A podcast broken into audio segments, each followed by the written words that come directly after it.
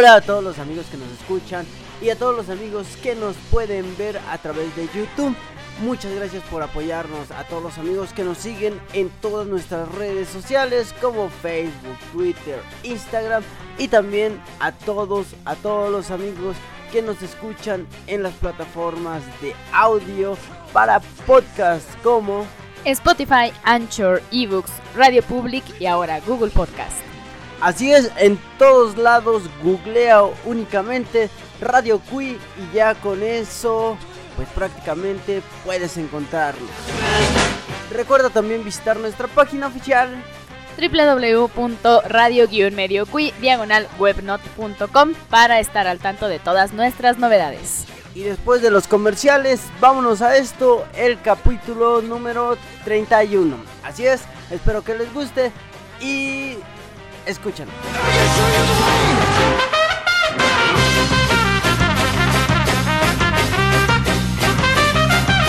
Hola, ¿qué tal? Pues nos vamos con los saludos de la semana. Empezamos directo hasta Chile con Francisco Retamales que nos sigue a través de Twitter. No sé si así se apellida o sea como una combinación de ser tamalero y, un apellido. De Chile. De Chile. ¿En Chile, ¿En Chile existe el tamal? No sé. Voy, a buscarlo porque sí suena interesante. Sí, de hecho. Entonces, no sé si sea una combinación extraña o así sea su nombre, pero saludos Paco hasta Chile aquí en México amamos tu apellido. sí. Eh, luego nos vamos hasta Tijuana con FL Iron, que nos sigue también a través de Facebook. Luego nos vamos con Raymond Jour, o Jour, la neta no sé cómo se pronuncie. Tiene nombres muy raros, amigos. ¿Qué le hacemos, no? Pero gracias por seguirnos, no se preocupen. Luego nos vamos para unos amigos que son Biker and Rocker, que nos siguen desde Twitter. Es una cuenta donde se aman el motociclismo, todo el estilo rocker y vintage y todo esto. La van a amar, así es que síganla también. Luego nos vamos por último, pero no menos importante, a Alejandro Castillo, que nos sigue a través desde Facebook. A todos ellos, muchas gracias. Así es, y seguimos todavía con más saluditos. Jorge Juárez, que nos sigue de Texcoco, la hermana república de Texcoco, de acá. Muchas gracias por escucharnos.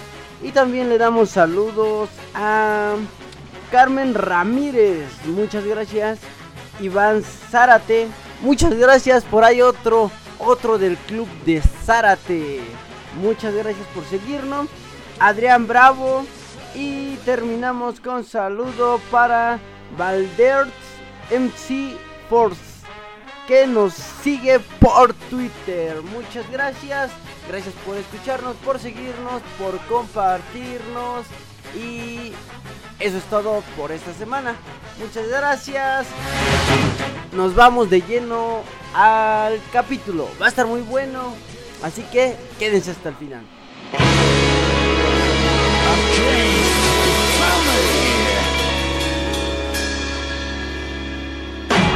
Pues vamos a empezar con el tema de, esta semana. Va a estar muy interesante porque va a ser como un mix de varios temitas, todo en uno, pero todo está relacionado y todo está como que tiene que ver con, con este asunto. Prácticamente estamos abriendo una nueva sección que se llama Noti Rui. Ahí vamos a hablarle un poquito de qué, eh, qué es lo que está pasando, las últimas noticias que están pasando por acá en, la Ciudad de México, en el Estado de México y en partes de México. Si nos llegamos a enterar de algún chismecito de por otra parte, pues ya se los, estamos, se los estaremos haciendo saber.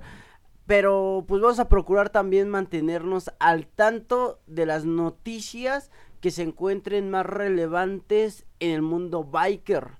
Entonces, atentos y posiblemente por ahí ya vayamos a estar también pues abriendo más de estos temas de Noti sí, pues de hecho no es así como que este novedad. No es que pensé que se había parado allá. No, no, no. Este, no es como que novedad, ¿no? Porque ya lo habíamos tocado también con el tema de los chalecos, de las licencias, como que no es nuevo que abordemos estos temas, pero hay mucha controversia otra vez. Ustedes ya saben, ¿no? Que les gusta eh, ser argüenderos. eh, pues con esto del carril reversible en circuito que pues digamos como que ha creado muchos puntos de vista que pueden ser como que a favor o en contra, ¿no? Igual solo vamos a dar como que la información, pero eh, pues como que se ha polarizado el tema de, de alguna manera, ¿no? Bueno, bueno, para empezar, eh, ¿desde cuándo se inicia esto y por qué motivo lo hacen? Ah, pues mira, entró en vigor a partir del lunes 23 de noviembre. Sin embargo, desde julio ya habían hecho como que ciertos experimentos o ciertas simulaciones de lo que podría ser este carril reversible, porque... Déjame ver cuándo fueron las... Bueno, para los que nos escuchen de otros países y no le tomen mucho sentido a este tema, ¿qué es esto del carril reversible? Pues en pocas palabras es que cierras el carril del sentido contrario de un sentido y un carril de un sentido lo vuelves doble. Entonces si hablamos que este carril cuenta con tres vialidades, ocupan uno que es el sentido contrario y dos que son el sentido original de la vialidad. Esto es un carril reversible. Obviamente nada más ocupa cierto tramo de la carretera. Esto por cuestiones de, de mantenimiento, de reparaciones o de accidentes. En estos casos es cuando se utiliza esto, esto del carril reversible exactamente. Y justo, eh, pues como te comento, empezó eh, ya en vigor desde el 23 de noviembre. Se venía platicando desde julio que muy posiblemente lo iban a ejercer ya pero las simulaciones y las prácticas eh, las hicieron desde febrero y marzo de este año. Entonces es algo que prácticamente se ha llevado todo el año como que en pláticas, en procesos, a ver si le daban el visto bueno o no. Entonces como que ha estado muy sonado durante este año y fue justamente con el objetivo como de... Eh, y cito, formar parte de las medidas de análisis y planeación para mejorar la movilidad en las horas pico y disminuir incidentes de tránsito. Esa es la función del carril reversible, según la CEMOVI, que es la Secretaría de Movilidad, y la SOPSE, que es la Secretaría de Obras y Servicios de la Ciudad de México. En pocas palabras, lo que quieren es que como a ciertas horas un carril se satura, vamos a ocupar un carril del sentido contrario para desahogar porque regularmente aquí lo que pasa, eh, por ejemplo, la calzada Ignacio Zaragoza, en cuestión de salida hacia el Estado de México, está saturado. Más sin en cambio, la entrada por Zaragoza, por la misma vialidad, pero en sentido hacia el distrito, se encuentra vacía, literalmente. Vacía. Entonces, ¿qué hicieron? Pues vieron la posibilidad de en estas horas pico mandar vehículos hacia sentido contrario. Y van a decir ustedes, y esto a los motociclistas, exactamente, pues como que, que show, ¿no? Ajá. Pues es que, para punto importante, o más bien por desfortuna, el primer día que habilitaron esta vialidad doble ya estandarizada, se accidentó un motociclista. Y de hecho no fue el único incidente, porque justo lo habían inaugurado así como de, ella eh, tienen ahí los letreros de vialidad reversible, y de hecho fue hasta en un noticiero que estaban pasando a cámara de, sí, miren, son las primeras horas que están eh, ocupando este carril reversible, y un automovilista así en automático, antes de salirse a como que a continuar la vialidad, se da una vuelta en U así totalmente y se vuelve a incorporar, y es como de... ¿What? O sea, en el carril que viene en sentido contrario, o bueno, más bien en el sentido original, donde vienen todos, se salió y hace cuenta que estaba como que los dos carriles reversibles. Y de repente, y justo se está como que una cuchilla que ancla hacia otro carril. Entonces, se sale el, carro y se juntan los dos carriles y se da así la vuelta en U enorme y se regresa. Es como de, ah, no pasó nada. Afortunadamente no venía ningún carro atrás, ni en esta como que intersección ni nada. Y pues no pasó a mayores, ¿no? Pero así quedó captado en cámara de, se está inaugurando el carril reversible y ya tenemos el primer automovilista que se da la vuelta en U, que no está permitido, pero sigamos con la inauguración del carril. Entonces, digo, no hubo ningún accidente, pudo haber pasado. Bueno, Aquí lo tomamos porque ya tarde, bueno, creo que lo abrieron en la tarde, de hecho, y no tenía mucho. Un motociclista no, no sé si no se percató o no había las señalizaciones previas a donde se abre este doble sentido y él agarró su carril en sentido como regularmente es. Viene el carro de frente y pues lo impacta directamente. No sé exactamente el estado en el que quedó el motociclista hoy en día, pero ese día del accidente sí tuvo lesiones graves. Prácticamente fue un impacto de frente con otro automovilista. Entonces ahí también así como que, pues ¿quién venía en sentido contrario? ¿A quién le cobramos el golpe? Al final de cuentas venía en su carril. Y si antes no había una señalización o los conos de desviación, pues entonces estamos hablando de que es un problema de ese móvil. Es que no sabemos ni voy a culpar a nadie, no. porque no sabemos si existían estos eh, a veces los ponen los muros plásticos para desviar y que exactamente no pase esto. No sé si en este caso no había y nada más así como que pusieron un pequeño letrero de carril reversible y no taparon la vialidad como debería de ser. Sí, que incluso la mismo, los mismos muros te dan el señalamiento y te dan la flechita de hacia dónde dirigirte o el flujo de, del carril. Sí, lo que pasa cuando, cuando ocurre un accidente, ¿no? Que está la policía antes, pone a gente que desvíe la vialidad y cierre ese carril o pone estos famosos muros anaranjados plásticos para que no tomes esa, esa vialidad. Entonces no sé si el chavo lo nota, ve que no hay nada, se reincorpora al carril y toma. lo agarró de frente. Entonces, muy atentos a todas las, las vialidades que se vuelven reversibles y los horarios porque no es todo el día. Entonces, sí, amigos biker, estén al, al tanto, infórmense. Por ahí en la página vamos a tratar de subir la, las direcciones de, de las... de las avenidas y a qué horario se hace este formato de reversible para que lo tomen en cuenta y pues lo tomen muy en serio porque es su seguridad. Exactamente. De hecho, los puntos en donde está este carril reversible dentro de circuito interior es de 7 de la mañana a 9 de la mañana, desde La Raza hasta Leibniz, todo ese tramo, y de Alfonso Reyes a Benjamín Franklin. Eso es lo que está habilitado en la mañana. Y por la tarde, de 5 de la tarde a 8 de la noche, está de Marina Nacional a La Raza. Y ya. Ella nada más. Es ese pedacito. Bueno, pues Ahí están, de cualquier modo vamos a tratar de subirle la imagen, la información a nuestras páginas y estén muy atentos amigos de, de, pues de los servicios de entrega de paquetería porque son las que más ocupan las vialidades y a todos los que vienen de sus trabajos pues también eh, muy atentos con, con estos horarios y con estas avenidas para que evitemos accidentes. Pero ojo, o sea, tú ya oh. andas... Oh, mira, ya, como conocemos cómo es México, ¿no?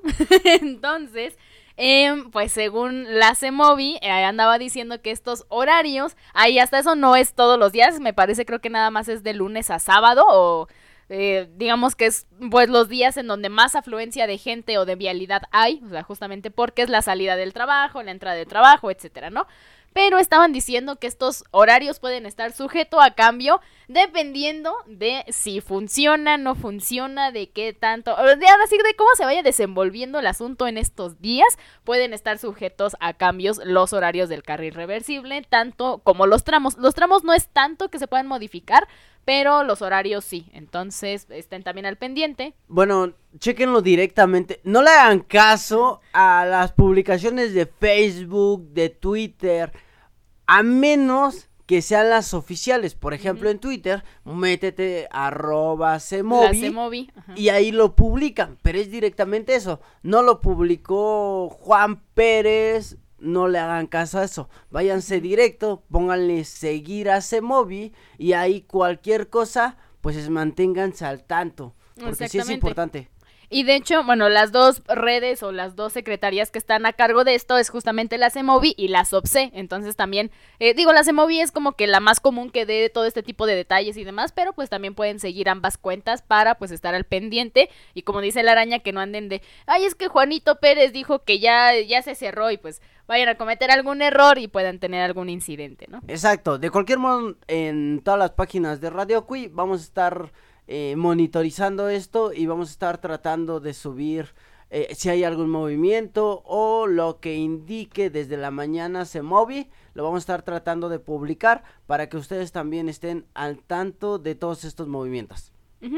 Y pues bueno, tomen en cuenta mucho estas recomendaciones, sigan las páginas oficiales y nos vamos con un temita y ahorita regresamos con más. Claro que sí, pues vámonos con este tema de jarabe de palo, como ya es común escucharlo aquí en la estación, con esta rola que se llama No sé estar enamorado, escúchalo aquí en Radio.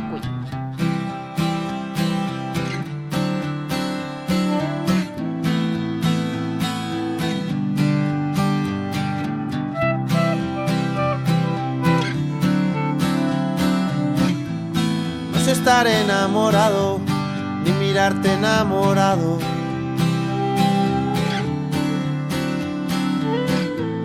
Ni decirte que te quiero cuando estoy enamorado. No es estar enamorado, ni besarte enamorado.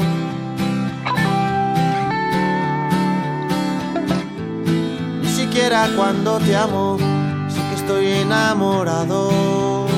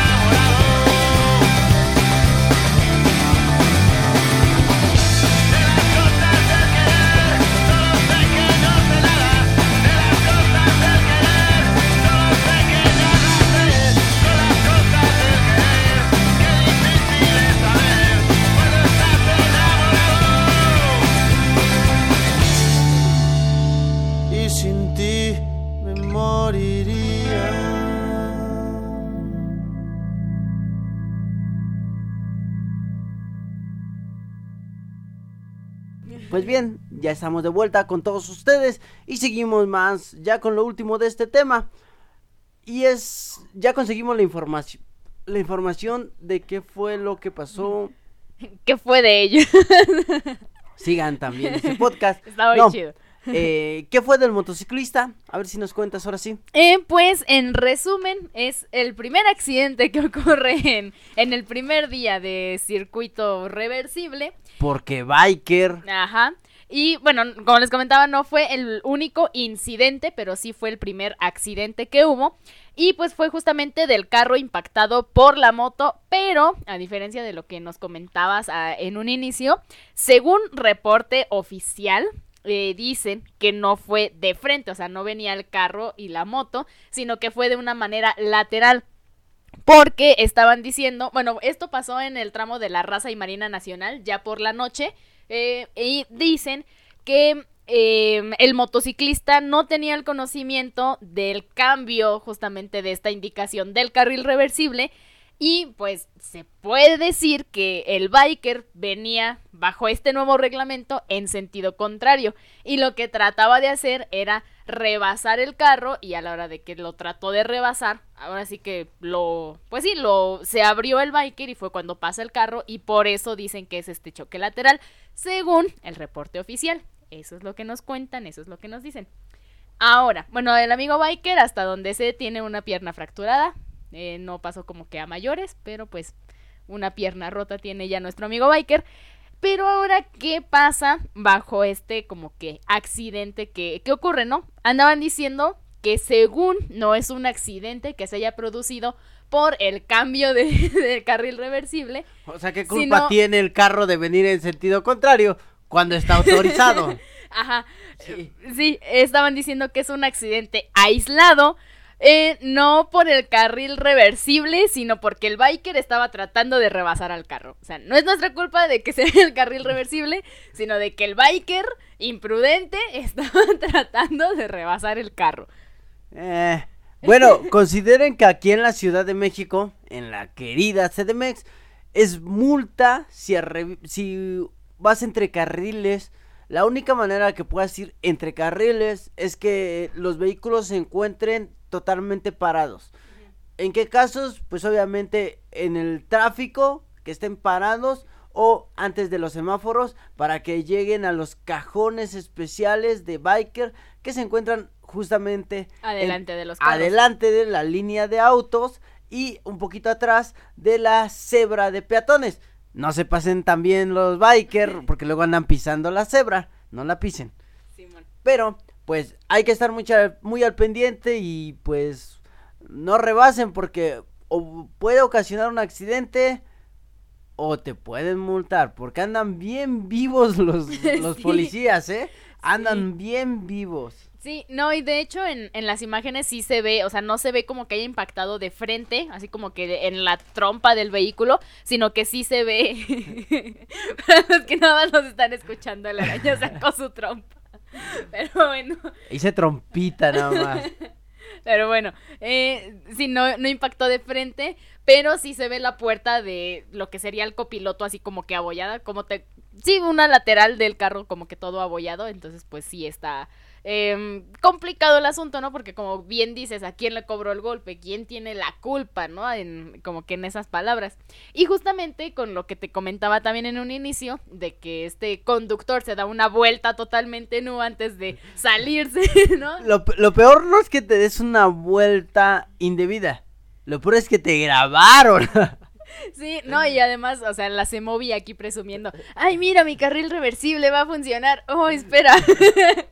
y de hecho, o sea, fue muy común el- los memes de primer día en el carril reversible y la vuelta en U y lo ponían así como que la U y dos puntitos arriba, ¿no? De carita feliz. Fue un, un desastre con los memes también.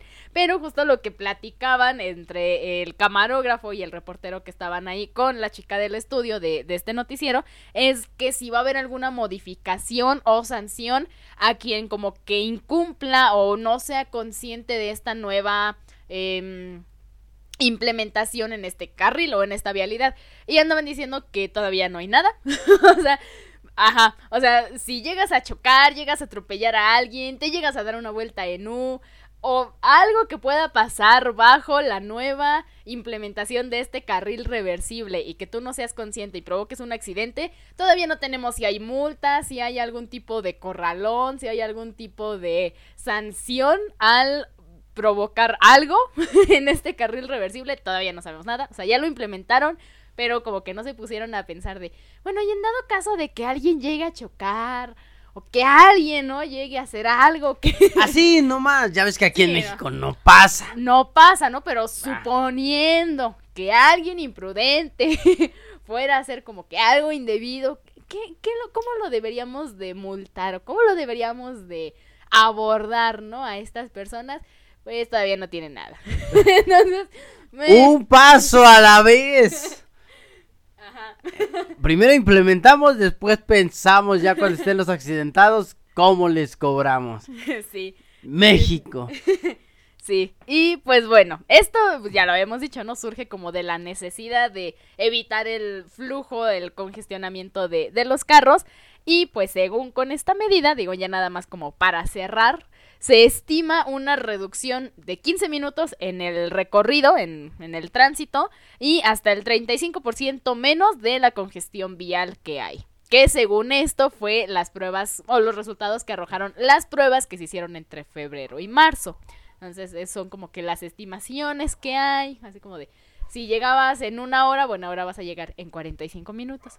si había 100 autos, ahora va a haber 35% menos. Entonces, eh, eso es como que... Bueno, esperemos que en verdad funcione y que en verdad ayude, porque si es un caos eh, ocupar estas vialidades y en hora pico. O sea, a mí me ha tocado y son horribles. Sí, Digo, el motociclista como sea se puede ir metiendo y va librando, pero el automovilista, los de transporte público, es horrible. La Ciudad de México está muy saturada y pues es qué bueno que busquen opciones, qué malo que no piensen en general eh, en todas las posibilidades. Pero bueno, un paso a la vez.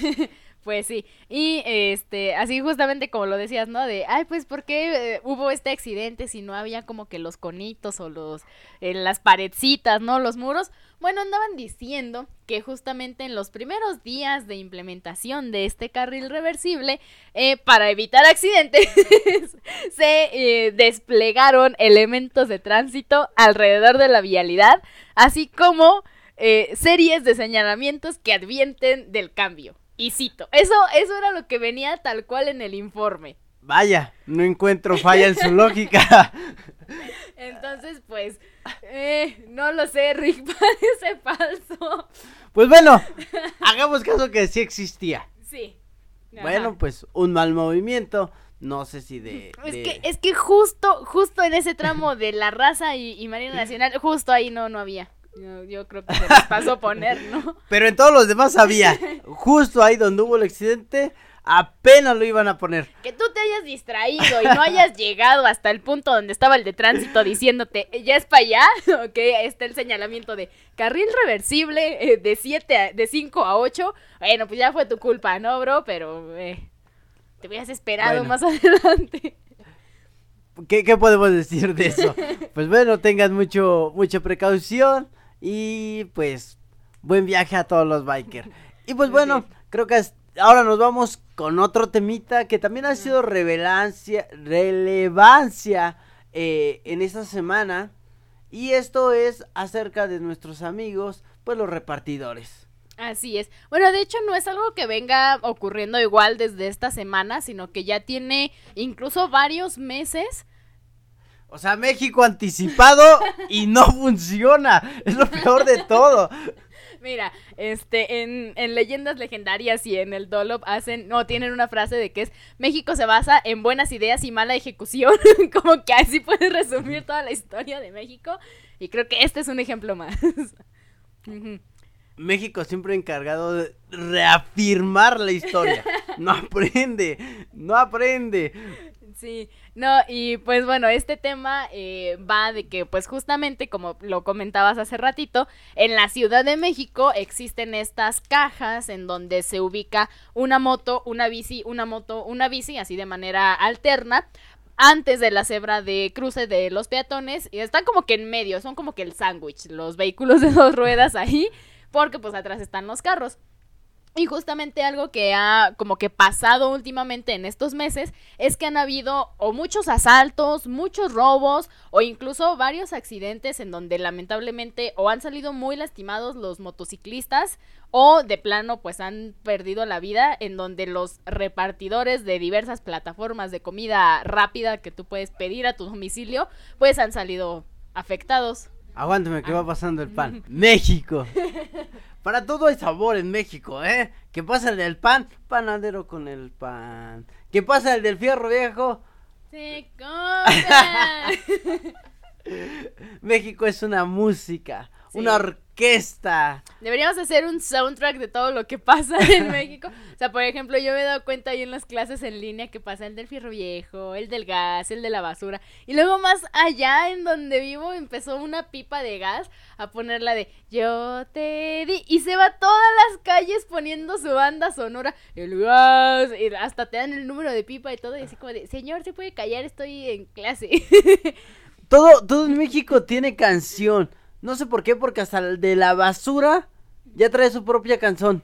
Sí, también. Y de hecho, no sé, no sé si aquí apenas lo empezaron a implementar, pero allá en los héroes ya tiene como fácil un año, año y medio que estaba la de Sergio el bailador. Y el era el camión repartido. Exacto. Es una canción muy famosa del grupo Bronco que se llama Sergio el Bailador. Pero pues México, cover, y pues la cambiaron al camión repartidor. Y la neta no suena mal la No, canción. está muy chida. Está muy pegajosa. Como de, México. Ponte la cumbia. Ay, no, espérate, es la basura. Ya, ya sabes, ¿no? No sabes si es fiesta o es el camión de la basura. sí. Y México eh, se encarga de hacer eso. Y si no, pregúntale al perreo de, de, este, mídete, pésate, de todos esos anuncios de la, de la Secretaría de Salud, los hicieron. Reggaetón. Sí, no, y además también, o sea, como que esto ya está en el gen del mexicano, como que hacer cancioncita de todo, porque, o sea, últimamente también han pasado muchos, este, señores con sus burritos y sus motos y todo a recoger la basura también, y luego estaban cantando, basurita, basurita, y es como de, güey, ni siquiera has creado una canción, pero lo llevas cantando, bueno, sí vas a tirar basurita, y es como de, qué bonito. En México, a, a todos los amigos que nos escuchan de, de otros países, en México todo es música. Todo es Sí. música. Eh, eh, el señor que le saca filo a las A los cuchillos. a los cuchillos trae un tonadita, trae como un silbatito Ajá. y suena bien chido. No te Pero lo peor de todo es que esto es desde hace mucho tiempo. Yo le estoy hablando desde los 90. Sí. Hubo un grupo de cumbia que sacó exactamente una canción con este sonido.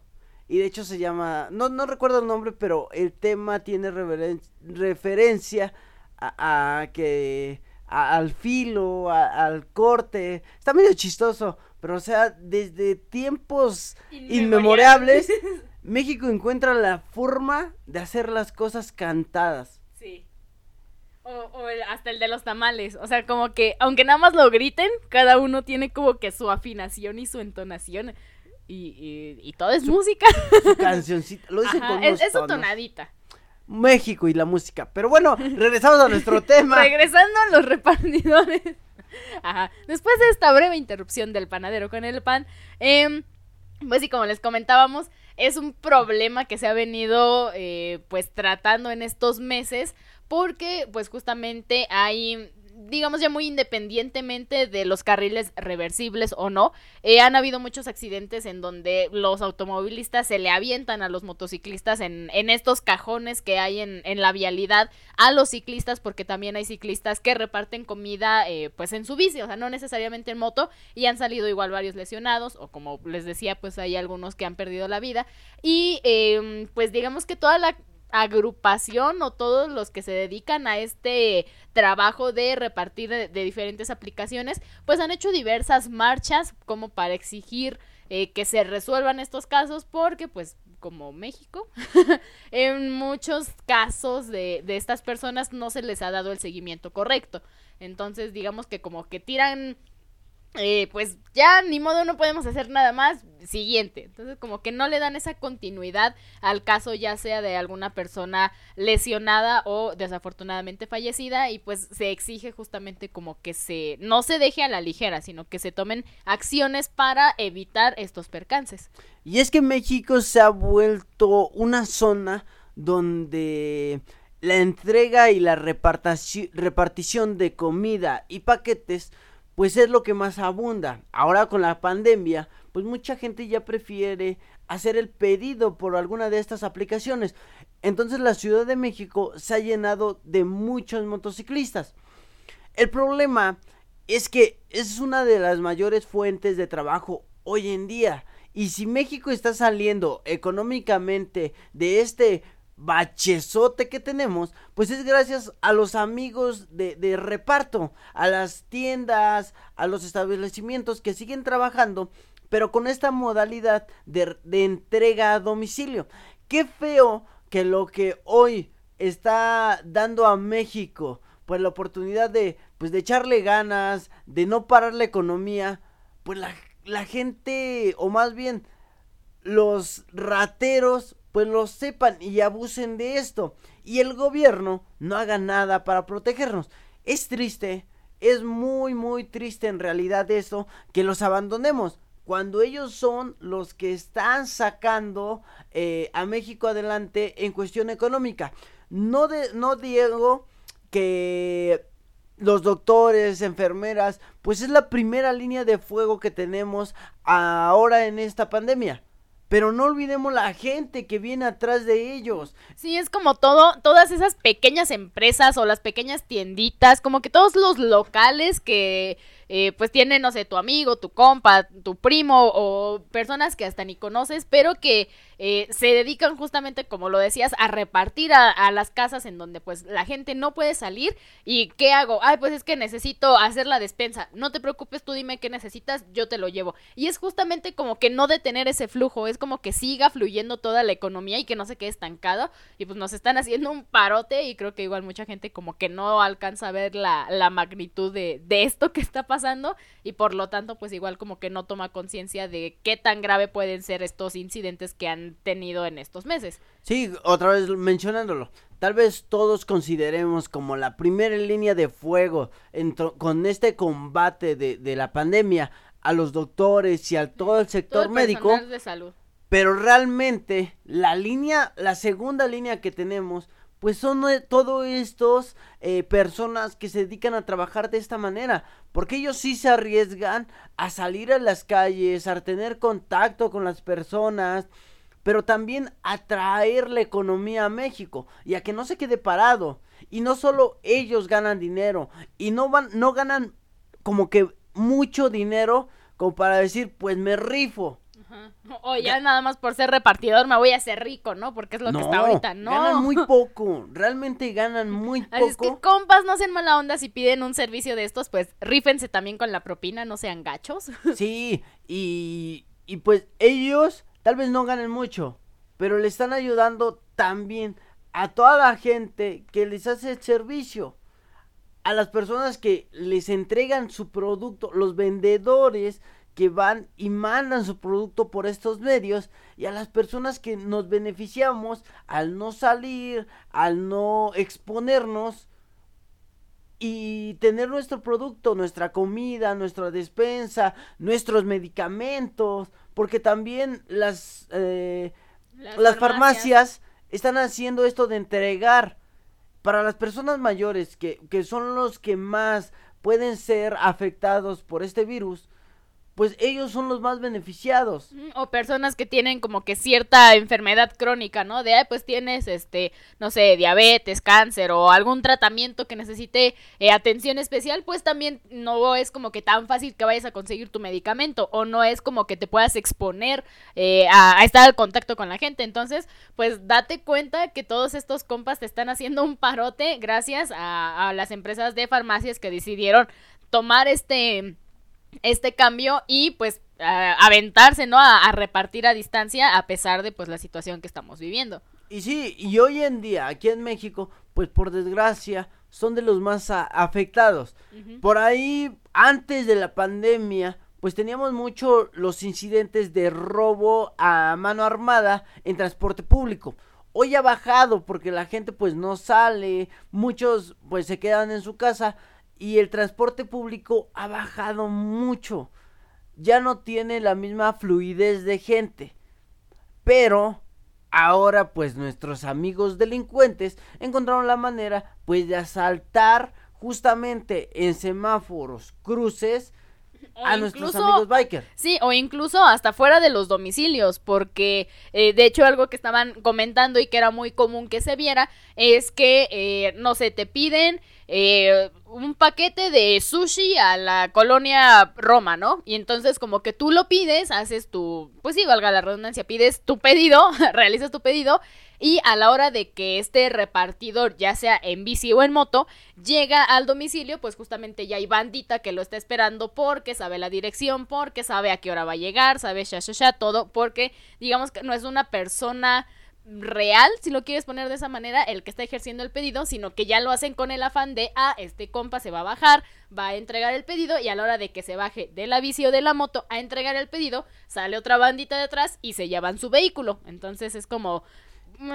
y no solo el vehículo, o sea, en ocasiones literal, si los atracan, les quitan sus cosas, te llevas tu medio de trabajo y todavía le ponen una tremenda madrina. O sea, ¿qué hubo? Y tú vas, haces tu denuncia y, no procede.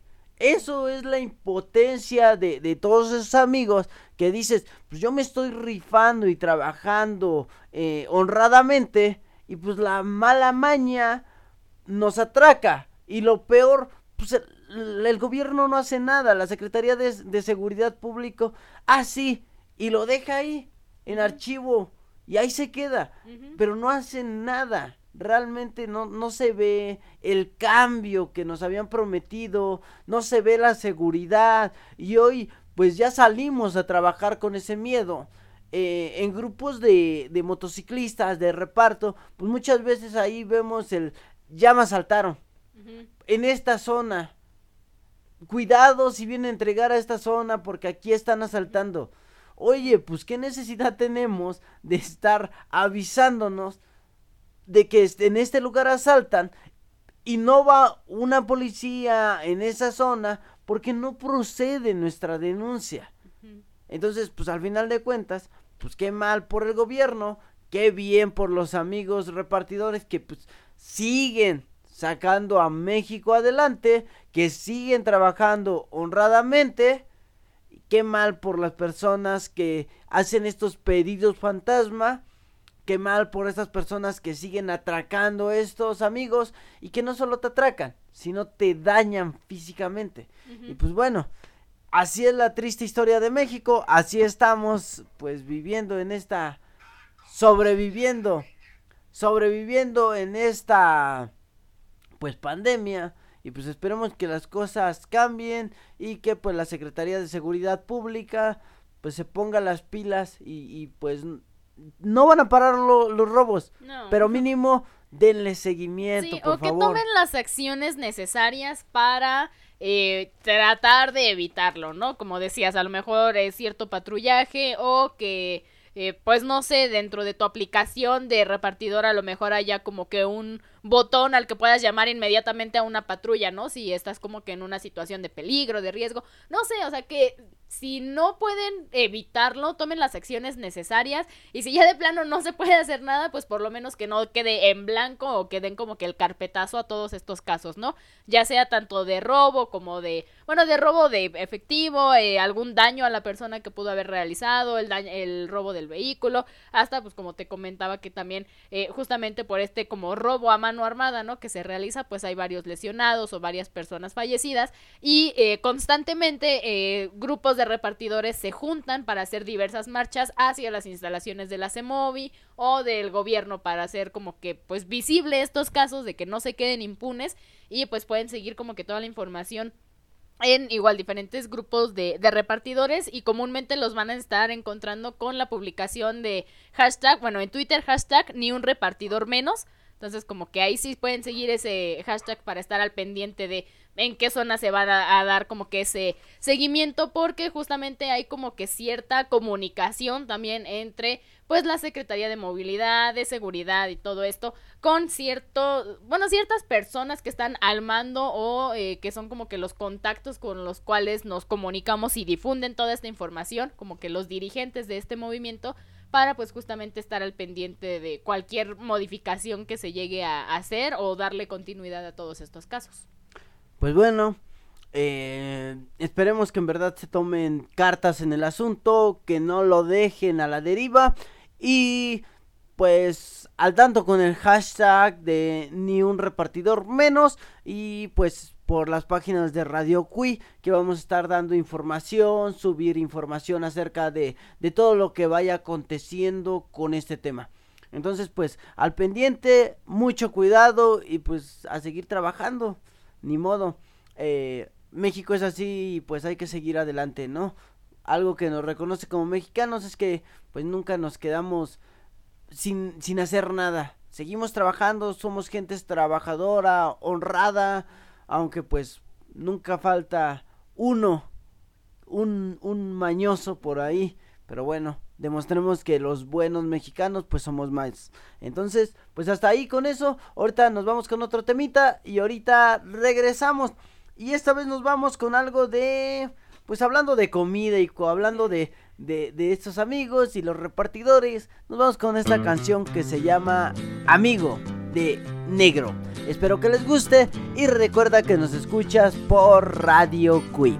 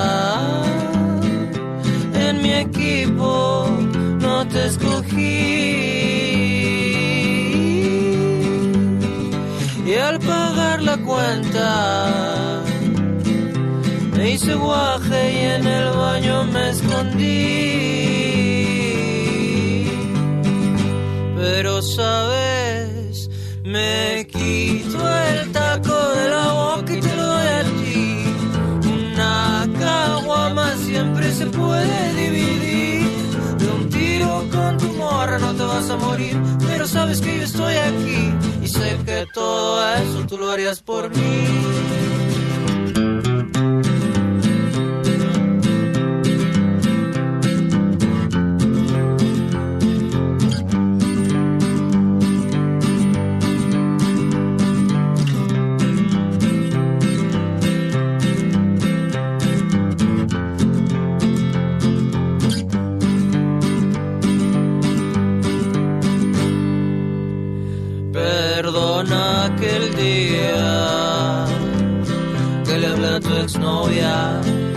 le invita a salir. Pero créeme, compañero, y a la vida Chayotes me puso a parir. Lamento si un momento yo fui un desgraciado, me sentía muy chingón, pero estaba equivocado. Agradezco que aún así te quedaste a mi lado. Ahora entiendo, los amigos ya no van a ningún lado. Me quito el taco de la boca y te lo doy a ti. Una caguama siempre se puede dividir. De un tiro con tu morra no te vas a morir. Pero sabes que yo estoy aquí y sé que todo eso tú lo harías por mí.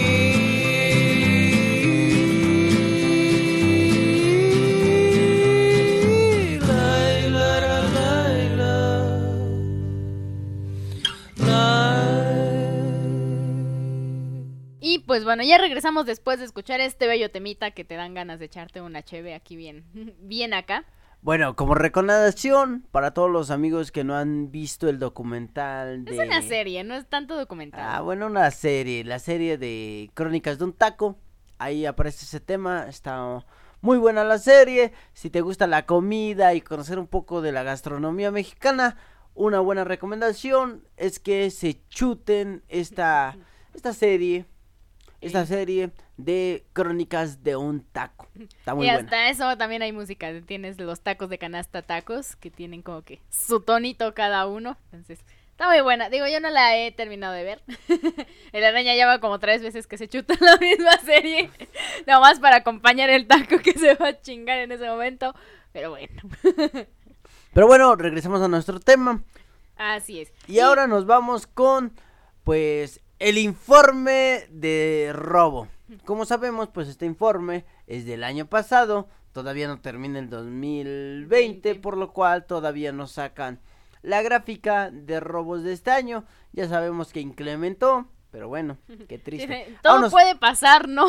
Vámonos con un poco de esta, de esta información para que estén al tanto y pues tengan cuidado con sus vehículos. Sí, pues justamente como lo dices es del año pasado, es de entre los meses de junio y julio del 2019 este informe. Y pues bueno, al cierre de junio del 2019 se reportan 7.666 motos aseguradas, de las cuales, bueno, digamos que están así como que dadas de alta en, dentro de, pues sí, de, de alta tu seguro, pero hay un pequeño porcentaje que no está asegurado y que no tiene así como que todos sus papeles en regla por alguna cuestión de que pues, todavía no nos explicamos por qué, ¿no? Pero ¿Quién sabe? quién sabe, ¿no? Pero y sin embargo siguen circulando.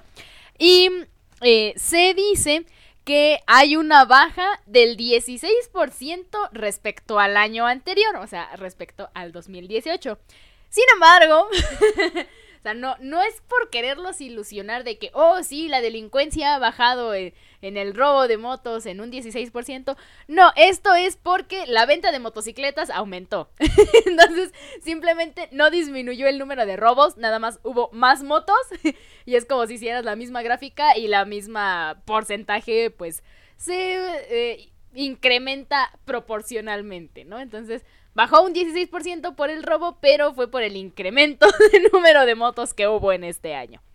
Consideren que en el 2020 la motocicleta fue el- es el vehículo más usado por cuestión de pandemia y el que más ha circulado. Creció lo que fue el servicio de entrega a domicilio por medio de esta paquetería. Así que, pues no dudemos que esto pues ya esté muy abajo de lo que es la realidad del 2020. Este año, pues por desgracia, ha aumentado mucho el índice de robo a, a este transporte, a motocicletas. Y pues bueno, digamos que eh, igual no los comentaba Zárate en el programa de, de las licencias, que el número de motos se incrementó desde inicio de año, que fue lo del gasolinazo, que ya no iba a haber, pero que sí hubo. Eh, México. ya saben, ¿no? Eh, Creo que ya- para los que no son de México, creo que ya nos van conociendo un poquito. Van conociendo la parte turbia de esta relación tóxica. En México todo lo que crees que no pueda pasar, pasa. De hecho, hay un meme así como de, ay, no puedes tener esquites en un bolillo. Los chilangos y todo México, un boli esquite. ¡Mira, bro! Entonces, todo lo que creas imposible, aquí pasa. Así, bueno, ya. Sí está bien la, esta madre, pero bueno. Este... Ajá, em, entonces, pues digamos que todo lo inimaginable puede pasar aquí en nuestro bello México. Y pues, eh, digamos, para hacer la comparación justamente de, del año que viene, ¿no? Que sería el informe de 2020. Pues la moto más robada, bueno, primero vamos por las marcas más robadas. El número uno está Itálica. Digamos que ¿por qué la mano robada? Porque sus refacciones le quedan a muchas motos. Aparte de que cons- consideramos el número de ventas que tiene esta marca, pues obviamente es la que más se vende en México. Por cuestión de pues es la más económica. Económica. Ajá, es como lo decía en un inicio, ¿no? No es que se haya disminuido el robo, sino que simplemente se vendieron más motos, entonces implica lo mismo con Itálica, no es que haya disminuido el, el robo, sino que hubo más ventas, por lo tanto, al haber más cantidad de esas motos, pues es la más común que, que se roba, ¿no? Y la segunda marca es Honda. La más robada. Bueno, están en el top 1, Itálica y Honda, y se van a la par. Bueno. Eh. Considerando que Honda, pues una buena marca, es uno de los mejores motores, pero pues sí, por desgracia como tiene muchas de trabajo, pues por desgracia son las que las que más roban. Y pues justamente en el top 1 de eh, las motos más robadas en este 2019 es la Itálica y la Honda de 111 a 250 centímetros cúbicos. Esa porque después vamos a ver que las más robadas, bueno, dentro... eh, ya la el, la- el posicionamiento dentro de la lista va bajando y se repiten estas marcas, pero es con diferente cilindraje. Ahorita vamos a ver por qué. A ver, a ver. Entonces, la más robada dentro del 2019 fue Itálica y Honda del 111 a 250 centímetros cúbicos. Hasta allá vamos bien. En tercer lugar, ah, bueno, nada más para dar la pequeña cantidad de cuántas se robaron. de Itálica fueron 2.758 motos en un año y de Honda fueron 2.404. No, pues mucha diferencia no hay, ¿verdad? no, pues no. Ahora si las sumamos, si le vamos sumando todas las que robaron, Ajá, y Híjole. recordemos que, eh, como comentaba en un inicio, las motos dadas de alta son 7666. Entonces, fácil, aquí ya tenemos 4000, 5000 motos robadas. Entonces, eh, estamos hablando de que más del 50% fueron robadas. Así es. Ajá. Entonces, ya van conociendo México, ¿no? Perdón por ser así. Pero bueno, em, esos son la, los, el- pues sí, el marcador, ¿no? De los dos primeros lugares más robados. En tercer lugar está Yamaha, de igual del mismo cilindraje, del 111 a 250 centímetros cúbicos.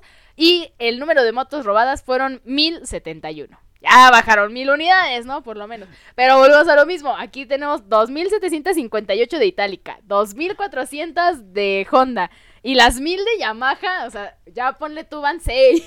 Es que ya, es que haciendo suma de las que se vendieron y suma que estábamos por los 7, Ajá, sumando las robadas, estamos por los 6. ajá. O sea, mil afortunados no fueron robados. Es que esto nada más son de los tres primeros lugares. Los otros mil son en los lugares que faltan. Realmente está increíble esto. Ajá. Sí, está muy insólito este tema, pero bueno.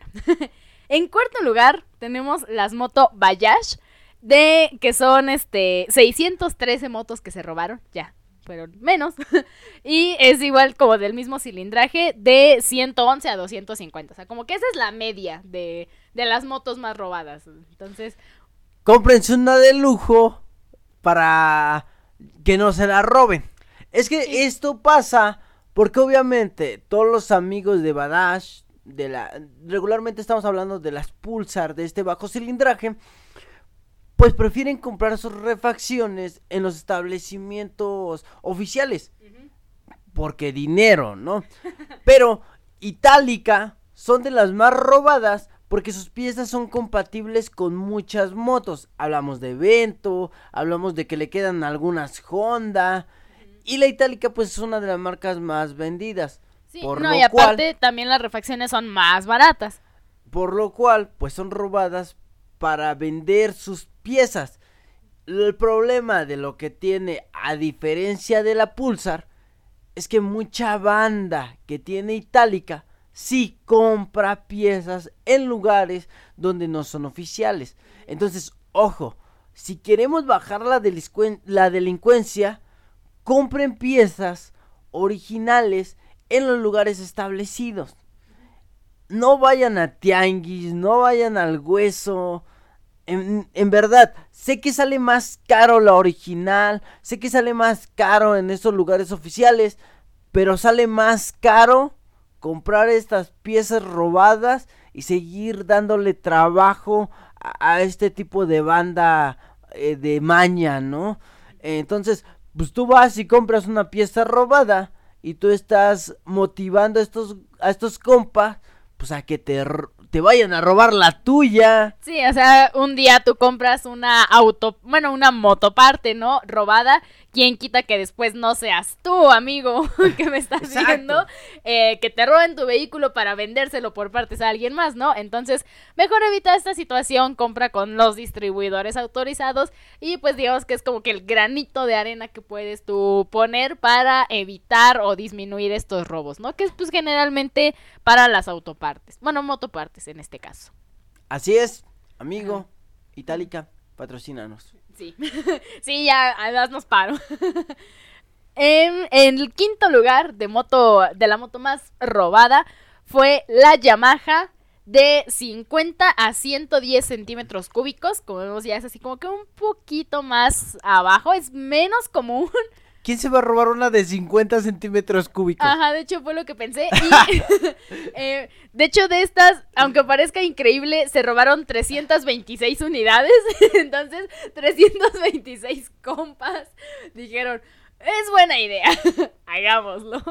Poli, si ves a un chavo con una motito chiquita, lo paras porque me la acaban de robar. No manchen, ¿en serio roban las de 50 Sí, centímetros? y de hecho fue muy curioso porque allá por mi casa, hace no mucho pasó un compa en una motito que yo creo que fácil era como de 50, 70. Y lo peor de todo es que venía con otro compa atrás y fue como de, bro, mejor vete en bici. Digo, yo no soy nadie, ¿no? Porque ni siquiera manejo moto, ni bici, es más. Pero eh, sí fue como de, bro, amigo, date cuenta. O una motobici, ya. No, cualquiera de las dos, ¿no? O sea, pero, eh, aunque, por muy, por muy increíble que parezca, pasa en México. Entonces, bueno, esos son los cinco primeros lugares de las motos más robadas. ¿Quiere que te eches los otros cinco? Ya me está dando tristeza. A ver, échate los otros cinco. Va. En sexto lugar está la marca Suzuki con 154 unidades. Y volvemos al mismo cilindraje de nuestra media, que es de 111 a 250. Entonces, Bueno. Ahí ya más o menos. ¡Ya corre! Ya, por lo menos, ¿no? Ya, eh, si te persigue una patrulla, sí ya tienes chance de correr. Es que no me imagino la de 50 centímetros. Yo la alcanzo corriendo. No manches. ¿Qué tanto se me va a ir a la fuga? No sé, pero eso pasa en nuestro México. Em, después, en séptimo lugar, está la KTM con 128 unidades y el mismo cilindraje, igual de 111 a 250. Entonces es otra vez como que el constante, pero ya empiezan como marcas un poquito más, o pues sí, marcas, modelos como ya un poquito más, este, mm, no tan fáciles de ver quizá. No tan comerciales. Ajá. Y es exactamente. ¿Por qué no asaltan este tipo de motos? Pues porque una no la pueden traer ellos. Porque obviamente pues son fáciles de identificar. Y otra, pues las refacciones no las compra. Volvemos al mismo tema. No la compras en un tianguis. Una KTM, una pieza, lo más seguro es que la compres por Mercado Libre. Sí. Así de fácil. Y hasta eso los de Mercado Libre vienen las piezas del distribuidor, o sea, no es como que la compres del tianguis y la revendas en Mercado Libre, o sea, pues no, o sea, es muy Entonces, difícil. Es otra cuestión. Estas marcas tienen muy difícil el acceso a sus refacciones, por lo cual pues no las asaltan porque saben que no las van a mover. Y pues obviamente las personas que tengan este tipo de motos pues prefieren comprar las piezas originales. Y justamente con este comentario que acabas de hacer, el octavo lugar, digo, ya es de las menos robadas, pero tiene mucho justamente que ver con esto. Más de las refacciones ya con el cilindraje, en octavo lugar están las BMW de 251 a 650 de cilindraje. Y nada más se robaron 116 unidades. digo, aún así sigue siendo bastante, pero... No tengo el dato, pero ¿cuántas BMW hay en México? No tengo idea. Yo creo que 200. Y Se ya nada más. 100. Pues el 116. 50%. No, ya nos pasamos. No, Sí, realmente en México creo que no hay tanta fluidez de este tipo de moto. por algo no tenemos en el top 5 a una Ducati, a una Harley Davidson, no tenemos tampoco a una Indian. ¿Por qué? Pues exactamente por este mismo tema. No son muy vendidas, no hay mucha gente que te compre esto y pues obviamente la rata pues sabe, ah, esa es una moto, una Harley, pues ¿dónde la voy a mover? Sí, ¿no? Y aparte a lo mejor eh, entre las marcas más vendidas, ¿no? Itálica, Honda, Yamaha, a lo mejor como que es más común que la veas y es como de, no sé, la Itálica FT 125 vas a ver todas iguales, ¿no? O sea, es como que muy difícil que la puedas como que eh, modificar o tunear o dar como que un aspecto diferente. En cambio, una KTM, una BMW, o sea, la ves y la reconoces y es muy difícil de que la puedas cambiar toda para no venderla por partes y quedártela como que tú, ¿no? Pero pues aún así va a haber reporte de robo y demás cosas. Entonces se van complicando varias cuestiones para hacer que ya no sean las marcas más robadas dentro de aquí de México. Pues qué triste que pues que sigan robando para empezar. Qué triste que sigan comprando eh, la banda siga comprando piezas robadas. Si son de dudosa si son de dudosa procedencia pues mejor no la compres. Ve a un distribuidor. Si te va a salir más caro pero itálica o sea no te sale tan caro. Cómprala mejor. Te vas a ahorrar unos 100 pesos no te vas a ahorrar unos 100 pesos vas a ganar un vas a invertir un poco más. Pero pues aseguras que pues le bajemos un poquito esto de los robos. Porque la verdad, no quieren las motos robadas para andar dando el rol, para salir a rodar. Las desbaratan y venden por piezas. Es obvio. Sí. No, y de hecho regresamos ya con los dos últimos, los dos más abajo, los que casi nadie pela. Eh, son la Yamaha, tenemos otra vez a la Yamaha pero ahora del cilindraje de 251 a 650. Otra vez como que vuelve a subir, o sea, es igual una Yamaha, pero que ya no es tan común, igual por la refacción, por el cilindraje, y que de hecho a lo mejor si te subes y no tienes un buen conocimiento de cómo manejar una moto más tosca, pues chance ya hasta se te arruina el robo, ¿no? no es común que veas una, una moto tan grande por estos lados, y nada más fueron 86 piezas, bueno, 86 unidades, entonces eh, pues bueno, bajó. que hay. Pero pues con unas 600 de Yamaha, pues ya. ¿Cuántos eh, de 125 no compras, no? Pero pues bueno, qué triste. Y es verdad, mucha gente que roba, roba bajo cilindraje porque son las que saben manejar. No es lo mismo manejar una 600 que una 110. En peso. Que una 50. Que una 50. En peso, en movilidad, eh, en, es más, en, en, torque. Porque obviamente tú vas a dar el acelerón y si no le sabes meter bien el acelerón, va a caballar, como se le conoce, ¿no? Ese jalón. Y te va a tirar. Entonces, mucha gente que roba, pues es gente que se dedica a esta línea de motos, que sabe manejar estas motos, que saben la calidad de esta moto, pero pues obviamente no la quieren para ir a dar una rodada. Las roban para quitarle las piezas. ¿Y por qué lo hacen o por qué buscan este modelo? Pues porque a veces ya tienen hasta el comprador. No asaltan como que una moto X de la Yamaha y luego qué hacen con las piezas. Entonces ya tienen a veces al comprador, a veces, ah, ya me encargaron las piezas de esta moto. Nada más están buscando la moto, la primera que vean, es la 14. Entonces, evitemos esto. Si tú no compras estas piezas robadas, pues entonces estos güeyes no van a tener chamba para, para volarse esas motos. Digo, en caso de las de alto cilindraje. Las de bajo cilindraje, pues está difícil.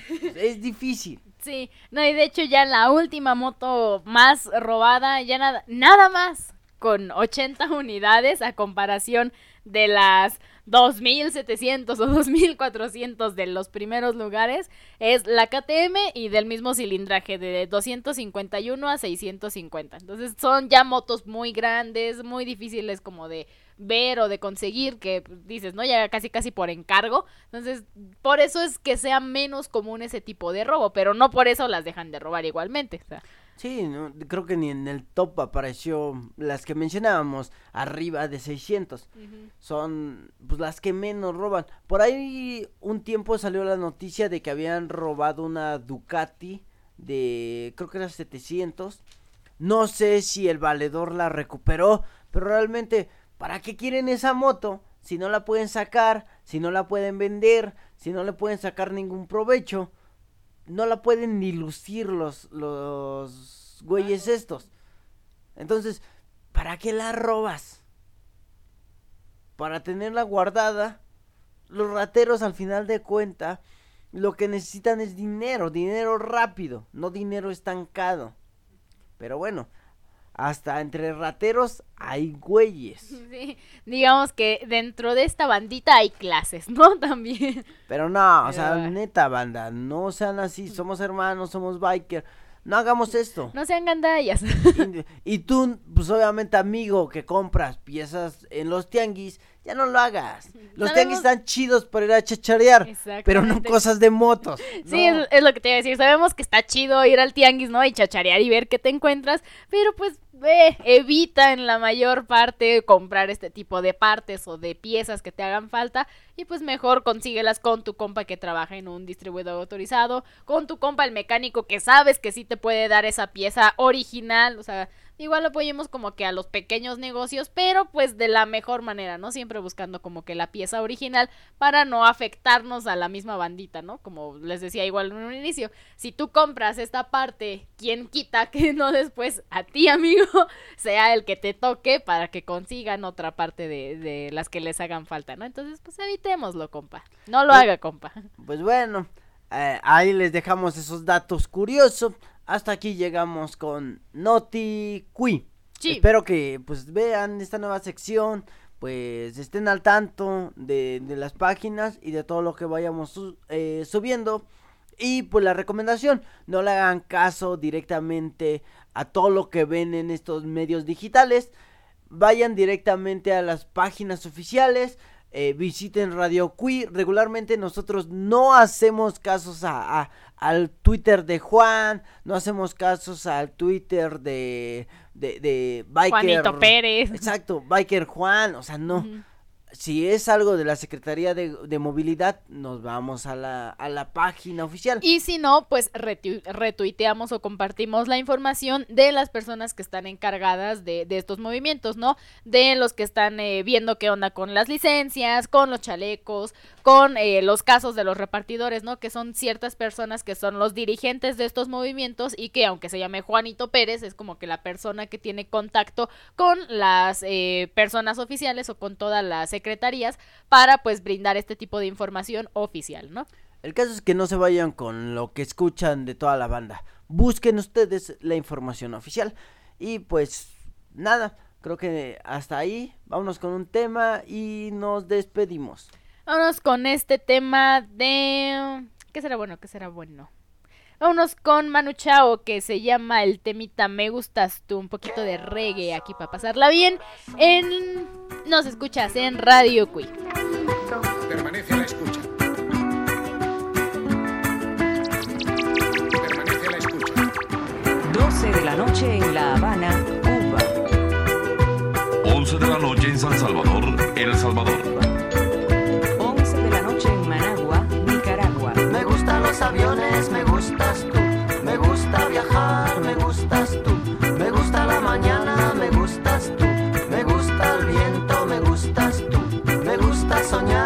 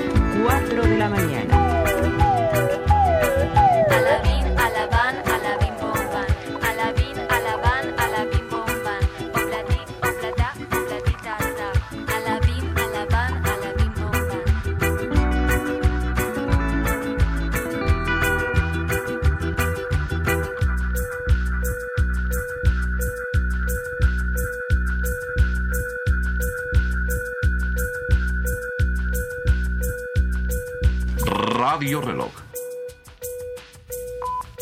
5 de la mañana. No todo lo que es oro brilla. Pues bien, después de pues ya ponernos un poquito de buenas después de este trago amargo, de este dolor en la bilis, pues bueno, eh, ya nos pasamos a retirar, nos despedimos, espero y nos sigan apoyando. Nos sigan compartiendo. Eh, buscamos traerle la mejor información y lo más eh, preciso posible. No nos vamos con eso de los chismes o lo más retuiteado o lo que más se publica en Facebook. No, buscamos irnos al oficial para pues no proporcionar información falsa. Entonces, pues muy atentos con esto, con todo lo que vaya pasando y pues más adelante vamos a seguir dando pues estas noticias. Esperemos que mejoren la situación, que ya sean noticias más buenas, Amigables. agradables y pues no dejes de compartirnos. Nosotros pues sabes que nos puedes encontrar por todas las redes sociales como Twitter, Facebook Instagram. y YouTube. Y también puedes escuchar este podcast en las plataformas de audio como Anchor, ebooks Spotify y radio pública. y ahora también en Google Podcast. Así que no dejes de escucharnos, no dejes de seguirnos y nos vemos la próxima semana. Y recuerda que nosotros somos la banda Pechan y nos escuchas por Radio, Queen. Bye. Les recordamos que está abierta Casa de Cultura para todos ustedes, en un horario de 7 de la mañana a 7 de la noche, de lunes a sábado. Busca toda la información en nuestras redes sociales e inscríbete al taller de tu preferencia.